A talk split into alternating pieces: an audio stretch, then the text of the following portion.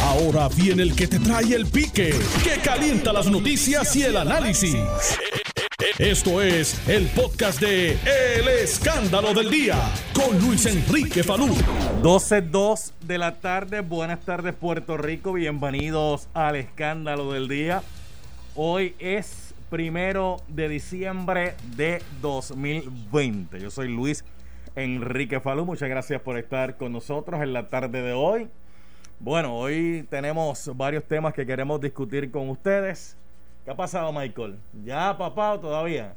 Mañana. Ah, muy bien, muy bien. Así que muchas, pero que muchas felicidades. Estamos bregando con eso ya. Eh, uno de los muchachos aquí que está próximo a convertirse en papá en diciembre. Miren, ¿qué mes tú naciste, Michael?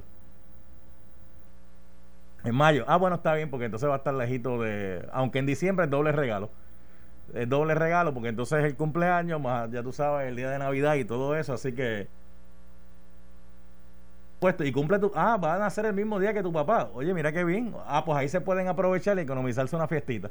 Sí, porque entonces dos por uno. Mira, tú ves, la vida siempre hay que buscarle vuelta y vueltas y vueltas a, a, buscar lo positivo. Mira, de hecho, cuando venía para acá, eh, estaba en el estacionamiento haciendo un repaso de los últimos comentarios de la gente y un comentario aquí sobre lo que ocurrió con el radiotelescopio de Arecibo, que como ustedes saben, en la noche de ayer colapsó la estructura.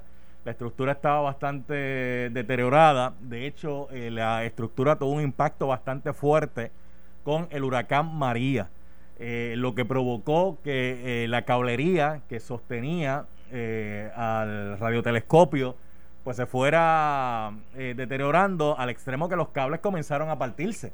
Y esos son cables de acero, tú sabes, una cosa eh, bárbara. Yo, el día de Acción de Gracia, que fue el 26, yo subí a Recibo a dar una vuelta eh, y de hecho subí hasta al, al radiotelescopio, que obviamente por la cuestión de seguridad, pues usted sabe que estaba cerrado, solamente entra allí el personal que trabaja en el área y personal de seguridad y ya se veía que eh, si no le metían mano rápido, lamentablemente la historia iba a ser la que ocurrió porque los cables se seguían partiendo.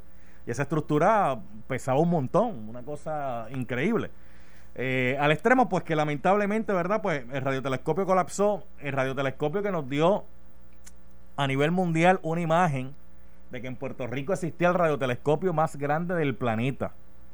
En Chile eh, habían construido uno, en China estaban en la construcción de otro que iban a ser mucho más grande que el de aquí, pero hasta el momento el de aquí eh, tenía, ¿verdad?, eh, a nivel mundial el reconocimiento que era el radiotelescopio más grande del planeta Tierra. Y estaba aquí en, en Arecibo.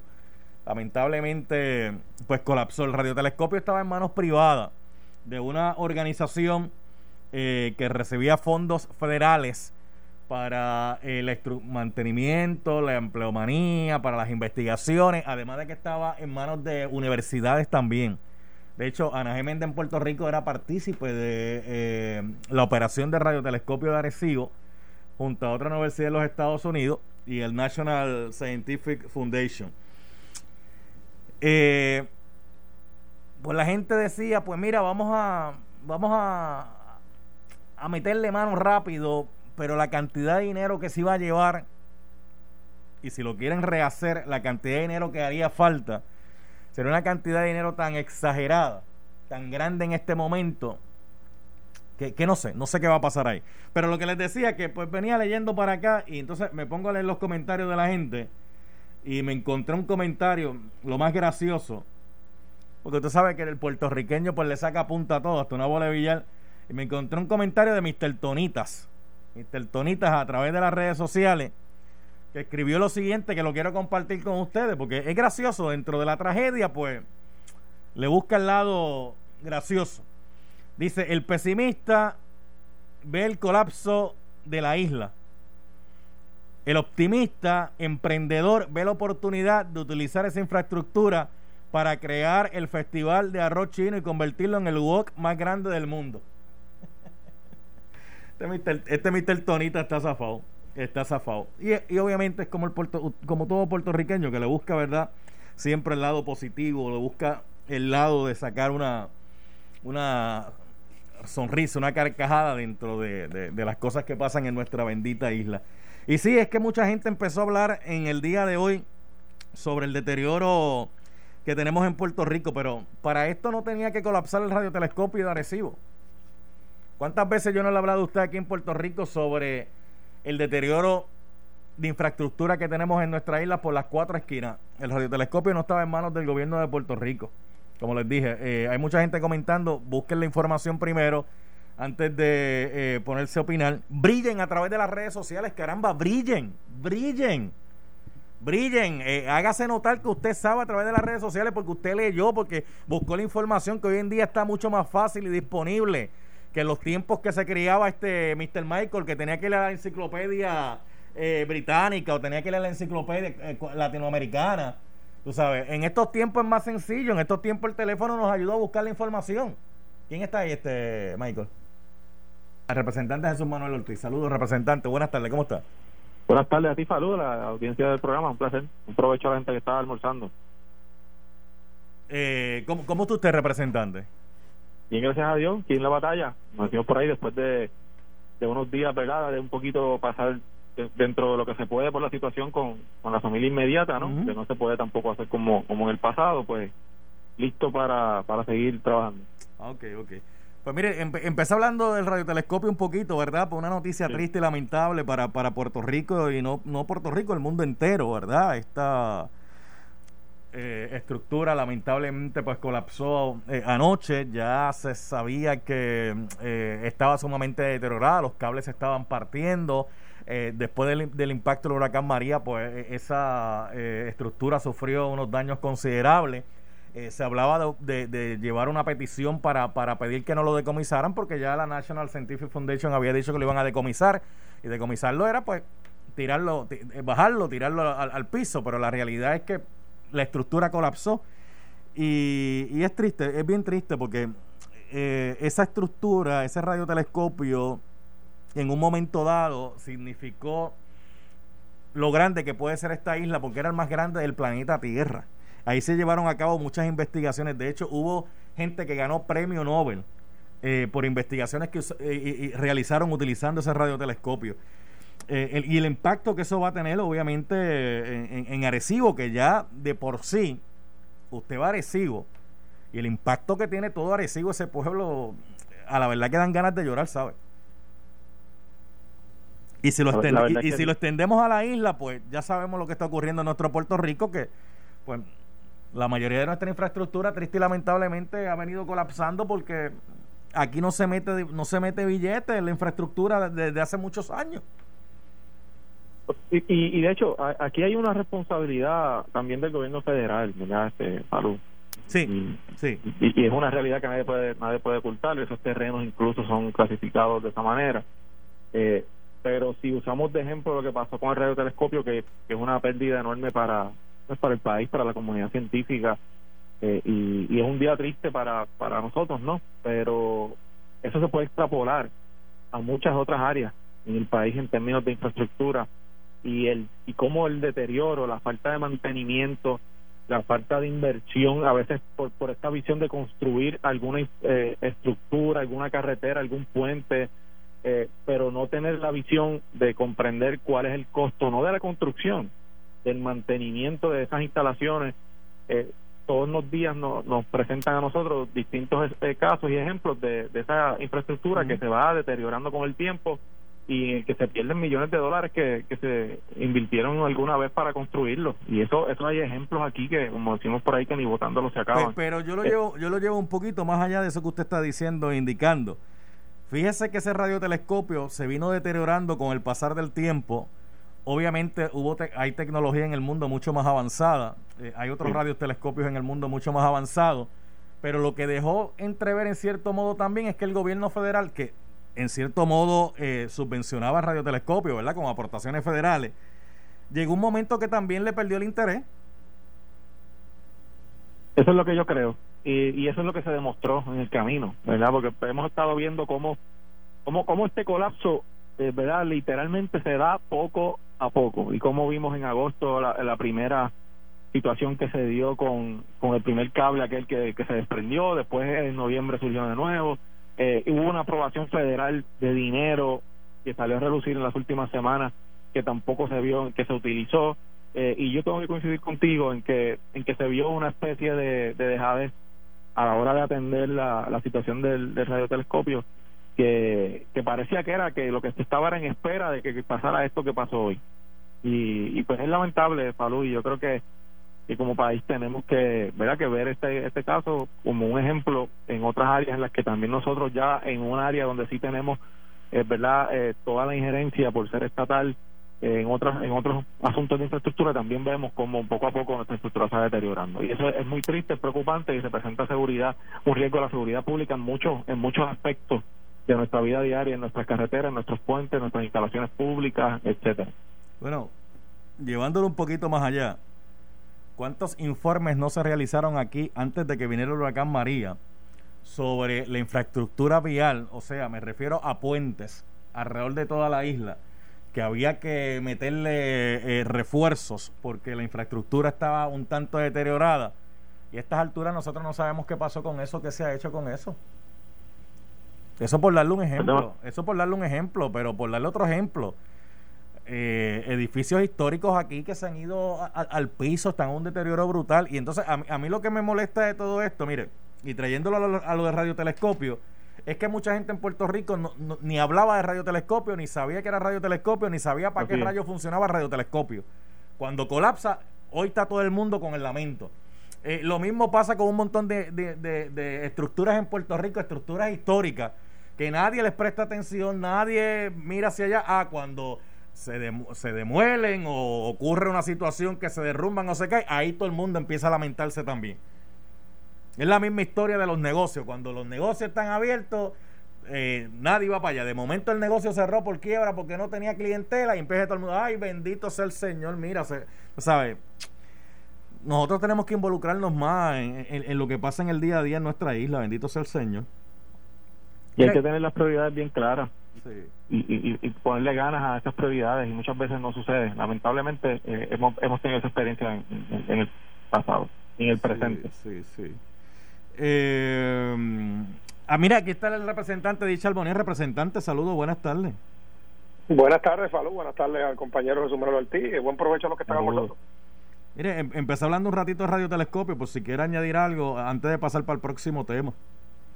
Pues mira, creo que ¿verdad? lamentable con una estructura histórica pues ha llegado ese momento, pero como bien tú resumiste, eh, no es la eso se venía hablando, de, de, me acuerdo yo de que Fortuño era gobernador, eh, hay una, una, responsabilidad compartida, porque si algo tengo que decir, yo creo por eso yo soy republicano entre otras cosas, lamentablemente absolutamente todo lo que pasa en Puerto Rico, siempre el gobierno tiene que resolverlo, pero oye, tiene que haber un balance, el gobierno puede ser un facilitador, pero también aquí está el sector privado, está la academia, en un momento dado estaba, creo que la, la, la Universidad de Cornell, otras universidades más, hay, hay, que aprender a competir por los grants y otro tipo de cosas, o sea, es una responsabilidad que es de todo, o sea, no, no, no necesariamente el gobierno estatal, o sea, tiene que haber uh -huh. un balance entre, por ejemplo, los alcaldes de la región que le convenía a nivel turístico, los que trabajan con la ciencia, la propia universidad.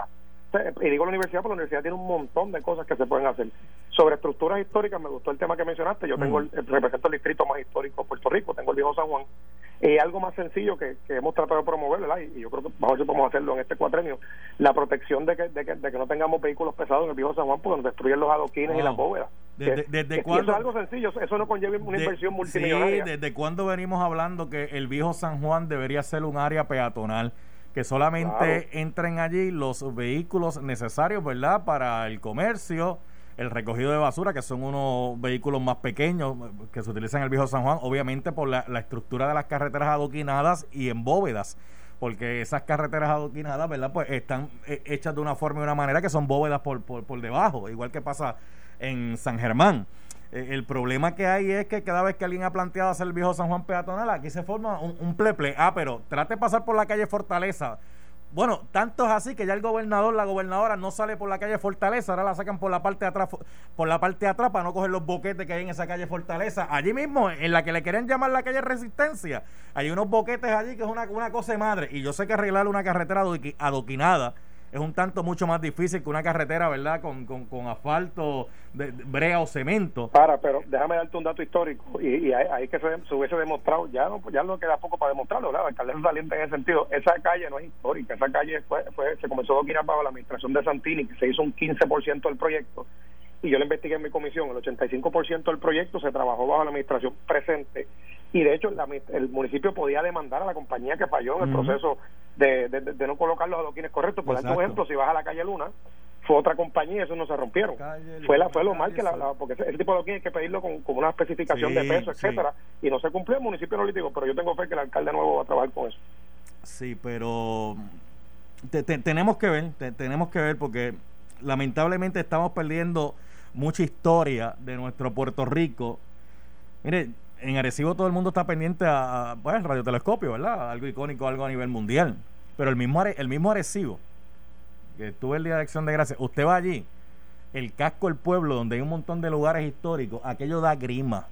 Aquello, da, aquello da grima. Aquello es, aquello es, eh, eh, es desastroso y es lamentable el estado en el que está eh, el, el, casco, especialmente el casco del pueblo en Arecibo, y yo he pasado por allí, he estado varias veces en los últimos meses y tengo que coincidir contigo. O sea, es, terrible, es bien triste lo que uno ve ahí. Mire, hay algo que uno, hay algo que uno no puede entender, fíjese, porque en ese mismo recorrido eh, que estuve por esa área, yo me encontré en Arecibo una casita, una, una casita en madera, madera ya podrida que aquello eh, yo no sé yo no sé cómo es que eso está de pie todavía porque es una cosa increíble. Una casita de madera podrida eh, ya uno diría mira yo no sé cómo se aguantó María realmente y está totalmente en pie la dichosa casita de, de, madera y zinc. Una cosa que uno a veces uno no entiende cómo, funcionan las cosas de la, de la naturaleza y del mundo de hecho, eh, la foto se la, se la voy a mostrar a los amigos que nos están viendo a través de Notiuno TV para que la puedan ver. Ustedes pues la tendrán que buscar a través de mis redes sociales. Está en el pique de Falú y está en Facebook y está en Twitter. Que la verdad que uno no, uno no puede entender a veces esas incongruencias, ¿verdad? De que pues esa casa de madera, toda polilla, toda podrida, de cinto, toda vieja, todavía a estas alturas está, está de pie. Mientras otras cosas aquí se han ido, se han ido por el chorro. Bueno, pero vamos a cambiar de tema. Vamos a, cambiar, vamos a cambiar de tema. ¿Y la guagua? ¿Dónde está? Otra vez vamos a hablar de la guagua. ¿Y la guagua? ¿Dónde, dónde está la dichosa guagua, guagua blindada que yo, yo creo que ha, tomado más titulares, más espacios en la radio y en la televisión desde que se mandó a pedir la dichosa guagua y es la hora que la dichosa guagua no, no, no aparece, no llega a Puerto Rico, no se sabe qué se va a hacer con la dichosa guagua blindada. Bueno, me parece que salió información ah, eh, ahora porque me, llegó al teléfono y me dijo que también de que la policía ahora no la quiere y que no la no le tiene un uso a la, a la guagua que costó casi eh, un cuarto de, de millón de dólares y aparentemente sigue estando en Texas. Pero que, esa, pero que esa guagua está paga, es, esa guagua ya se pagaron 245 mil billetes por esa unidad que originalmente era para el gobernador y después cuando se formó Revolú que se formó se le iban a dar a la policía para que la policía la, la utilizara con la unidad especializada de SWAT, pero ha seguido pasando el tiempo y la guagua no se sabe qué vamos a hacer con la dichosa guagua blinda esa. Pero, pero es peor, o sea, en las vistas sale hoy a relucir no solamente que la policía no la quiere, que no le tiene un uso, es que a, preguntas allí mismo en las vistas, el propio secretario de Seguridad Pública dice que es que la guagua ya tiene dos años de depreciación y que si se vende, la que quien lo vaya a comprar lo va a comprar a un precio menor. Por lo tanto, ya anticipa una pérdida de fondos públicos aquí. y, y, podemos pasar el programa completo discutiendo esto que a mí me parece una barbaridad. Pero no podemos olvidar cómo surge todo esto, Pablo. Y esto surge, y esta es una de las demostraciones más grandes y más claras de, de lo que fue eh, el gobierno insensible de esta administración, en este caso fue con el gobernador Rosselló. Esa guagua se ordenó, se estaba ordenando 30 días después de María. Cuando aquí la gran parte del país estaba incomunicado, cuando gran parte del país no tenía energía eléctrica, cuando los suministros no estaban llegando donde la gente los necesitaba, había alguien en Fortaleza, en una oficina, entendiendo que el gobernador necesitaba un vehículo blindado, ordenando la compra de ese vehículo de 250 mil dólares. Ese elemento te, te, demuestra dónde estaban las prioridades. del gobierno. Yo estoy seguro que en aquel momento, en octubre de 2017, habían asuntos más importantes en los cuales gastar 250 mil dólares en medio de, la recuperación del, huracán más grande que hemos vivido aquí en, en 100 años. Esa es la realidad y eso pasó en octubre de 2017 y hoy vemos, tres años después, que ni siquiera ahora la policía tiene un uso de la guagua y que si la venden vamos incluso a perder dinero, como dice el propio secretario de Seguridad Pública. Esta es una demostración más de insensibilidad de ese gobierno. No tiene ningún uso práctico, eso dijo el secretario Pedro Janer cuando se le preguntó sobre la guagua blindada. O sea, la pregunta es, ¿lo tenía el, el, momento en que lo ordenaron? Vamos a ver qué, vamos a ver qué dice el representante de Chalbonia. Pues mira, la, eh, en efecto, lo, primero que molesta, y algo que, se, vino discutiendo eh, durante todo el cuatro, inclusive aquí en la Cámara o Vistas Públicas, en la Comisión de Seguridad sobre el tema, es la, falta de información y transparencia de parte del Ejecutivo. Eh, yo creo que el pueblo adjudicó eso, por eso Ricardo Rocío es gobernador. Eh, y ¿verdad? no vamos a repasar cosas lamentables que deben quedarse en la historia. Lo que sí debemos repasar es que no se deban volver a repetir. Eh, mintieron en muchas ocasiones, porque yo creo que bastantes veces legisladores de mayoría, de minoría, la propia prensa, eh, cuestionó dónde estaba el vehículo, cuánto había costado, primero lo negaron, después sale esta información, después dijeron que se le iban a dar al SWAT, después resulta que llegó, después no llegó, y estas cosas son lamentables, pero hay, hay un procedimiento, o sea, la Administración de Servicios Generales, que es el custodio de las propiedades del gobierno, conoce, ¿verdad? Y tiene un reglamento de cómo poder disponer de la propiedad. Yo creo que la división legal debería comenzar un proceso. Claro está, quizás un vehículo que no se ha usado, aunque sea el año que no, no recuerdo el año que se dijo, es 2018, 19, ese vehículo no ha llegado a Puerto Rico. Claro que hay un contrato, pero podemos evaluar la posibilidad de, de, de, de, de trabajar para que pues, no, se pelee ese dinero, porque estamos hablando de 200 y pico mil de dinero en fondos públicos que, como bien dice el compañero, se pudieron haber invertido en pago de las extra policía, quizás en, compra de mejoras en comunicación, otro tipo de cosas. Y son, son las cosas por las cuales, mientras cada día podamos tener un poquito más de tecnología y transparencia en el gobierno, va a ser bien para todos y todas, porque lamentablemente digo, y lamentable, y no me quejo porque es nuestro, es nuestro sistema, ¿verdad? Es nuestra rama de gobierno Aquí siempre se fiscaliza una sola rama de gobierno. Y en la, en la rama judicial, en la rama ejecutiva, a veces pasan con ficha las cosas que pasan allí con un mayor presupuesto. Y tiene que haber transparencia. Y esto ha sido lamentable, de verdad. Una pena que no tengamos algún mecanismo para poder hacer responsable legalmente o, o criminalmente a aquellas personas que fallaron en, ese sentido y que, y, que se utilizó ese dinero de una forma eh, incorrecta cuando lo utilizó por un montón de cosas positivas. Mire, vamos, vamos, vamos a movernos de tema ahora, eh, porque voy rapidito hoy. Bueno, entonces va a haber otro plebiscito, este representante de Charboniel. En efecto, ahí te tengo que confesarlo, estoy leyendo ahora, hay dos proyectos. Hay un proyecto del presidente del Senado y de la mayoría, de la, mayoría hasta ahora en el Senado de Puerto Rico. En el caso de la Cámara hay otro proyecto que eh, eh, presentó el presidente de la Cámara también, eh, estoy en el proceso de leerlo porque creo que ambos proyectos pues no, no solamente son similares. Pero aquí no, aquí, pero aquí no, pero aquí no hubo un referéndum antiel. oye, sí, claro, y fue claro el mandato. Eh, son, son dos proyectos, estoy en el proceso de, estudiarlos ahora para poder darte una opinión informada, compararlo y, estudiarlo y ver si vale la pena eh, evaluar lo que se propone. se radicó en esta Asamblea Legislativa, no hasta ahora no hay extraordinaria, que yo sepa, eh, veremos a ver entonces qué se va a hacer con el proyecto, porque el proyecto radicado no tiene efecto legislativo hasta que empiece la nueva asamblea legislativa o se convoca un extraordinario. Ok, pues vamos a hacer algo. Voy a hacer la pausa. Al regreso de la pausa, Jesús Manuel Ortiz habla sobre estos proyectos para convocar nuevamente al pueblo a votar por el plebiscito o referéndum. No se vayan de ahí. Entonces también vamos a hablar de, de, otras cositas que están saliendo por ahí. Entonces la gobernadora podría nombrar a su señor esposo, eh, Díaz Reverón, eh, al Tribunal de Apelaciones. Eh, digo, pero no solamente está eso en el tintero, también está lo de nombramiento del Tribunal Supremo de la jueza Anabel Rodríguez, que cumple años ahora en diciembre 23, 24, 25 por ahí. Felicidades, jueza. Y se tiene que retirar porque cumple los 70 años, según establece la Constitución de Puerto Rico. Eh, y también se habla de que hay movimiento en el bullpen tratando de convencer a otros jueces de que mira, en el transcurso del próximo gobierno, antes que vayas a cumplir la edad reglamentaria, para que te retires, para que nos dé a nosotros a nombrar este agente afín eh, a la administración para que puedan quedarse ahí. Ah, pero va a depender de cómo queda el Senado y cuáles van a ser la composición del mismo, ¿verdad? Para la aprobación de esos nombramientos. Pero lo hablamos, lo hablamos al regreso aquí en el escándalo del día. Estás escuchando el podcast de Noti1. El escándalo del día con Luis Enrique Falú. Y a los amigos que nos están escuchando, eh, les reiteramos nuevamente, no baje la guardia ante la situación del COVID-19. Mire, ante la duda, saluda, un viejo refrán pueblerino que existe.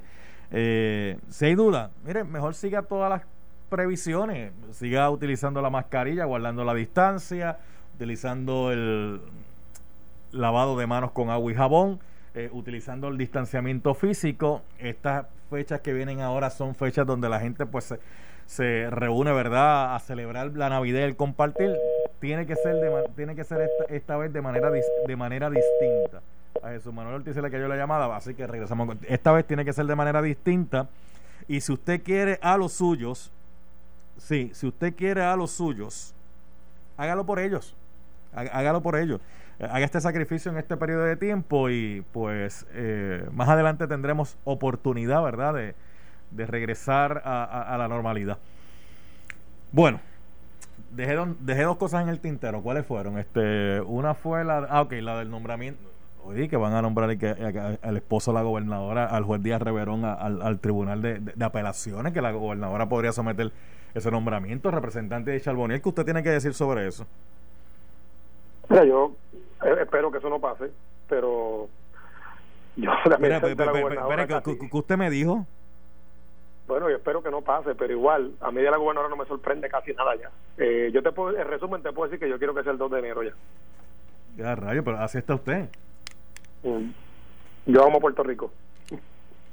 Digo, pero la gobernadora también ama Puerto Rico. Yo cada vez que la escucho hablar, ella dice, mi pueblo. Y, yo estoy aquí por mi pueblo y mi pueblo. O sea, la gobernadora siempre tiene que el pueblo. Creo que te, te fui extremadamente sincero, genuino. Este, diantre, o sea, usted está loco por salir ya de la gobernadora Wanda Vázquez. Yo estoy loco de Puerto Rico eche para adelante y que podamos tomar una, agenda organizada, lógica y coordinada en verdad trabajar todas las cosas que, lamentablemente no, fueron verdad no, fueron muy correctas el cuadro pasado y poder echar esto para adelante ya por el bien de todos y todas y usted espera que la gobernadora no someta el nombramiento de su señor esposo al tribunal de apelaciones o sea, lo que es que aunque sea en términos uno tiene que hacer un balance entre lo que es legal y lo que es moral.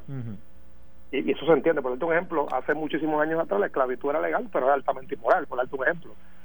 Siendo ella gobernadora de Puerto Rico, ¿sabes? Eh, tú nominar, es en el caso de, la ley de ética de tipo de leyes, tú no puedes nombrar familiares bajo, bajo tu mandato, etcétera Caramba, tú nombrar a, a, una persona a una plaza de tantos años, tenga o no tenga los méritos, eso es otra historia pero ya le tocó ser el gobernador y cuando tú eres gobernador tienes que tener cuidado con esas cosas, tener un poco de respeto al pueblo que está a la posición eh, y pues hay, que tener ese balance de cosas. Eso, eso no es correcto. Usted, me dice que no esperaría que eso ocurra.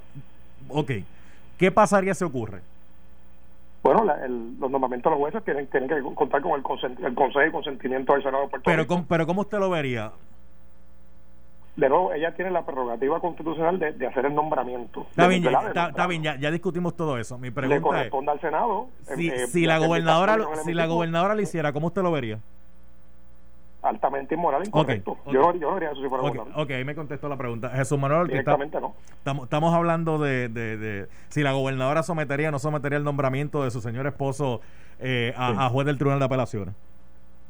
Pues mire, yo tengo que coincidir con, con Eddie eh, obviamente tiene la prerrogativa eh, como gobernadora de poder hacerlo no es no es una no se está atribuyendo un poder que no tenga una facultad que no tenga la posición que ella ocupa sin duda pero el próximo paso entonces es evaluar si es o no correcto eh, moralmente y desde mi punto de vista a mí me parece incorrecto. Me parece que es un mensaje equivocado eh, y me parece que, el país tampoco lo va a ver bien.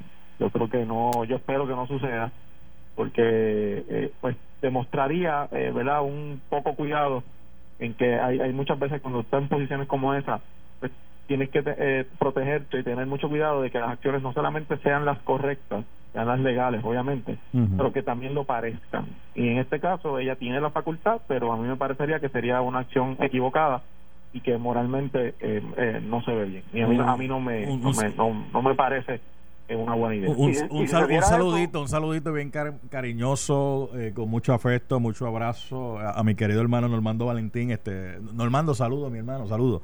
Se te quiere. Eh, dígame, representante Charbonnier. Yo diría que, si se diese, se, diese ese momento, esa situación, pues le correspondería al Senado corregir ese error histórico. Ok. Y, Eh, y, y, oye, y eh, hay que mencionar, o sea, eh, yo creo que en Puerto Rico nosotros somos bastante, eh, por decirlo de alguna manera, estamos bastante atentos y no, no, no- el país no, no le gusta este tipo de movida. Eh, en Estados Unidos, por ejemplo, se han dado nombramientos de presidente a sus hermanos. Eh, eh, eso fue el caso de Kennedy, Ajá. nombró, nombró secretario de justicia un hermano. Eh, Aquí, por lo menos que yo recuerde, no, no creo que haya pasado de esa manera, pero ciertamente no es, no es algo que, a mí me parezca que es correcto que ya que tome esa determinación. Ok, eh, hay varios nombramientos todavía pendientes. Yo les había mencionado, pues está el nombramiento para juez del Tribunal Supremo cuando la honorable juez Anabel Rodríguez pues se retira por eh, mandato de la Constitución, porque los jueces del Tribunal Supremo de, en Puerto Rico, a diferencia de los Estados Unidos, los de Puerto Rico tienen un término hasta los 70 años de edad. En Estados Unidos hasta que le llegue, este, hasta que Pateco los vaya a buscar. Pero a- acá en Puerto Rico tiene el término de 70 años por la constitución. Eh, se está hablando quién va la gobernadora a nombrar para sustituir a la jueza Anabel Rodríguez, pero se está hablando más. Se está hablando también la posibilidad de que eh, en medio del cuatrienio de Pierluisi eh, se le pida a varios jueces y se dice que hay negociaciones desde ya para que se retiren antes que se le acabe el término eh, para ellos poder nombrar unos jueces más jóvenes y que, y que se mantenga el balance del Tribunal Supremo como está hasta ahora. Digo, eso es lo que se, se está hablando por ahí. Me gustaría la reacción de ustedes, Jesús Manuel Ortiz. ¿Quién usted cree que van a, a nombrar para el Tribunal Supremo y versus la alegación que hay de que hay conversaciones para que dos jueces del Supremo de, de que son fueron nombrados por el PNP, pues eh, que se retiren antes de que eh, concluya su término para que entonces la administración pueda nombrar eh, a alguien acorde a ello, aunque hay que ver también cómo va a ser la cosa, porque hasta ahora el Senado lo está dominando, hasta ahora digo, lo está dominando el Partido Popular, o sea que habría que pasar los nombramientos por allí. Pues mira, eh, una de cal y una de arena, me parece a mí. Eh, o sea, como, como mismo te dije en la pregunta anterior, que me parece incorrecta, en esta tengo que decir que ella tiene facultad de nombrar a un juez del Supremo y la jueza Rodríguez, como todos sabemos, pues tiene que retirarse en diciembre, pues ella tiene que ella tiene la facultad de hacer nombramiento y, y yo sé que hay algunas personas pues pues plantean que se debe dejar para el próximo. Yo creo que la- el cotenio, evidentemente, eh, el mandato es de cuatro años, termina en diciembre 31, o en enero 2, para ser más específico. Así que ella tiene toda la facultad y el derecho de hacer nombramiento que entiendan. Yo no conozco, no sé a quién van a nombrar. Escuché un nombre por ahí en la, en la opinión pública que, que salió a relucir, Ajá. A quien yo no conozco personalmente. ¿Cuál, cuál, cuál usted escucha? A ver si fue el mismo Bueno, que yo yo- escuché. Bueno, yo escuché, yo escuché que iban a nombrar al juez Flores, Gerardo Flores, eh, un juez del, me parece que está en el apelativo. Yo no lo conozco personalmente, pero he escuchado muy buenas cosas sobre él. Eh, me han hablado muy bien de su capacidad jurídica, su temperamento judicial. Eh, es un juez joven, no sé si realmente es el nombramiento y dije el nombre aquí porque lo escuché públicamente, ¿verdad? No es ningún secreto. Este, así que si es él, pues yo como te digo, no lo conozco personalmente, pero he recibido muy buena recomendación de él y mucha gente hablándome muy bien de él, de distintas ideologías, así que me parece que yo lo que espero es que se haga un nombramiento de un juez, un juez o una jueza capacitada, que tenga la- el temperamento judicial que se necesita. En el segundo asunto, pues me parecería, eh, ¿verdad? Ese sí me parece incorrecto. Me parece que demostraría el precipitar renuncias aquí, pues obviamente un interés bien político partidista eh, que no le hace bien al sistema de justicia. Digo, pero, pero hay que ver cómo queda la composición también finalmente del Senado, Claro, porque si claro. el Senado lo domina el Partido Popular, pues sería un poco más eh, complicado también este hacer esos nombramientos este, Claro. para, para buscar eh, el apoyo y respaldo para el Tribunal Supremo, ¿no? Correcto, correcto. Ahora mismo tenemos 13, 13 escaños. Mm. Eh, todavía no se sabe si Aníbal José Torres sería el número 14. Si sería el 14, pues entonces el Partido Popular tendría todos los votos para aprobar medidas allí. Si no, pues entonces eh, estaría muy interesante lo que pasaría en el Senado. Charboniel, representante Mira, Charboniel. Jesús Manuel, que trabajó en Fortaleza, hizo un resumen bastante cuidadoso de las cosas que pasan en, en, el, en la Fortaleza. Todos los gobernadores históricamente, hasta el 31 de diciembre, firman proyectos de ley, firman con la ejecutiva, emiten nombramientos, está, está en su prerrogativa. El, término del gobernador, sea porque fue electo o sea porque fue por, por cuestiones constitucionales, como es el caso de la actual gobernadora, tiene ese poder hasta el 31 de diciembre de emitir esos nombramientos. Claro está, que, con- que, con- que conlleven la Consejo de Consentimiento del Senado, pues tienen que convocarse una extraordinaria de hacer el proceso. En el caso de la juez Rodríguez, la Constitución es clara, hasta los 70 años los jueces sirven en el Supremo, ella cumple su edad. Hay una vacante y es prerrogativa de la gobernadora nombrar a las personas. En el caso de los demás jueces, históricamente ha habido jueces que deciden voluntariamente renunciar a su cargo, ya sea porque se dedican a otra cosa o se cansaron o lo que fuera. Si está la vacante, es prerrogativa del gobernador nombrar. Si no se, si se hace ahora, tendría gobernador prerrogativa y el Senado actual de confirmarla. Si se diera el año que viene, pues como ustedes mencionan, hay un, hay un, no hay ningún partido que tenga una mayoría en pluralidad, la tiene el Partido Popular hasta ahora en el Senado, pero no tiene una mayoría para, para aprobar los nombramientos hasta ahora, así que tendría que ser un nombramiento que cuente una persona que pueda pasar el sedazo o la mayoría de los votos de, multipartidistas. Pero hasta el 31 de diciembre los gobernadores tienen el poder de firmar leyes, vetar leyes y hacer nombramientos. Y todos los gobernadores históricamente el último día firman un montón de leyes y hacen un montón de cosas que están dentro de su prerrogativa. Eh, bueno, estamos a primero de diciembre ¿Aquí alguien tiene certificación final ya de las elecciones? ¿A, alguien le han entregado la certificación final? ¿O hasta ahora todo el mundo lo que tiene son certificaciones preliminares? Bueno, a mí no me han dado la preliminar todavía. y gané por casi 4.500 votos. no, le, pregunto eso. No, es que se supone que la certificación final se den cuando se termine todo el escrutinio. Claro, cuando acabe el, lo que manda la ley. Una sí, pero, pero, pero, lo, regular, el escrutinio, ahí entonces. Pero lo que pasa es que ahora mismo en San Juan no hay una certificación este final todavía en, San Juan y, dice el presidente que todavía no pueden dar una certificación final a pesar de que ya han, digo, la página de la comisión, el escrutinio refleja un 50% hasta ahora, un poquito más, pero él dice que prácticamente han contabilizado todo ya. Lo que pasa es que hay, un error que está cometiendo la, comisión. Eh, ¿Cuál es? Muy grave. ¿Cuál es?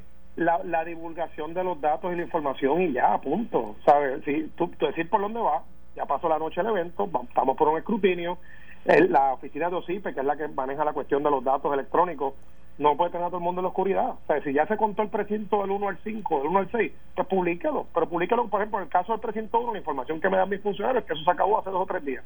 Todavía van por un 85, un 80% en la página. O sea, ¿cuál es el problema o la, o la lentitud en entrar documentos a la, a la a la, al sistema para que todo el mundo vaya transparente, transparente, todo el mundo lo pueda observar. Y de esa forma matamos todas las teorías de conspiración. Mientras nosotros hablamos, hay, hay uno, un grupo que dice que el presidente lo ganó Luis Raúl, otro grupo dice que lo ganó el amigo chino y todavía estamos en esa espera de saber qué pasa. Sí, porque ese, porque ese, precinto, ese precinto 2 está, está, bien pegado ahí este en voto, como quien dice. Pero todavía no hemos visto esa información. Y yo creo que esa información tiene que darse. En el caso de San Juan, ya el tribunal decidió eh, lo que establece el código municipal, que tiene que darse un procedimiento eh, para que se comience la transición, porque recuerden algo importante: la certificación que da la comisión es la llave para, para que se apliquen otras leyes, como sería, por ejemplo, el caso de la transición de los alcaldes nuevos, y en el caso de nosotros para poder juramentar el 2 de enero. Si no tienes eso, no puedes juramentar. Eso es sencillo.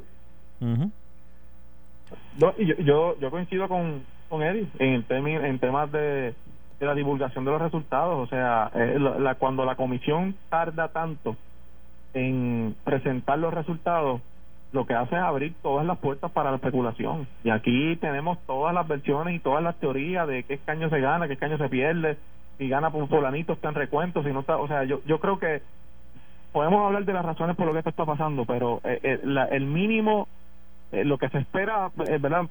lo menos que esperamos caramba, si terminaron de contar un precinto, pues publiquen los resultados.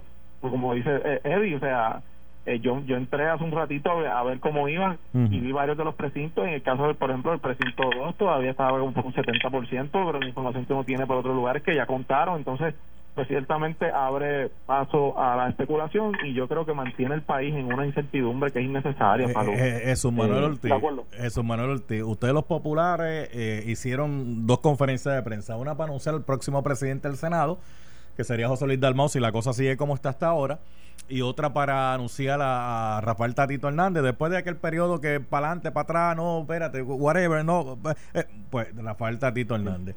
Pero tampoco la Cámara está decidido ahora, mismo, e, ese panorama podría cambiar. Bueno, lo que pasa es que depende de quién tú le hagas esa pregunta, ¿verdad? La, información, y yo las canto como las veo, la información que me dan a mí, y, yo busco mi propia información y pregunto, ¿verdad? los organismos electorales del partido, es que debemos prevalecer los 26 que estamos hasta este momento. Pero no te puedo negar que hay información que llega por otro lugar que plantea la posibilidad de que uno de esos escaños que cambie y, entonces el Partido Popular no tenga los 26 votos, pero siga siendo una mayoría. Hay otros que plantean que el PNP esté eh, con más cantidad de escaños, pero tampoco sin los 26 votos. Y la realidad es que al final del camino todas son teorías porque no tenemos los datos suficientes para saber realmente cuál es la verdad. Eh, así que yo que nos mantenemos los 26, pero yo no puedo poner, como dicen por ahí, mi cabeza un picador. veremos, veremos, veremos algún escenario de que Mira, preside tú dos años y preside tú dos años, porque como va esto. El pacto, el pacto viera Martín otra vez.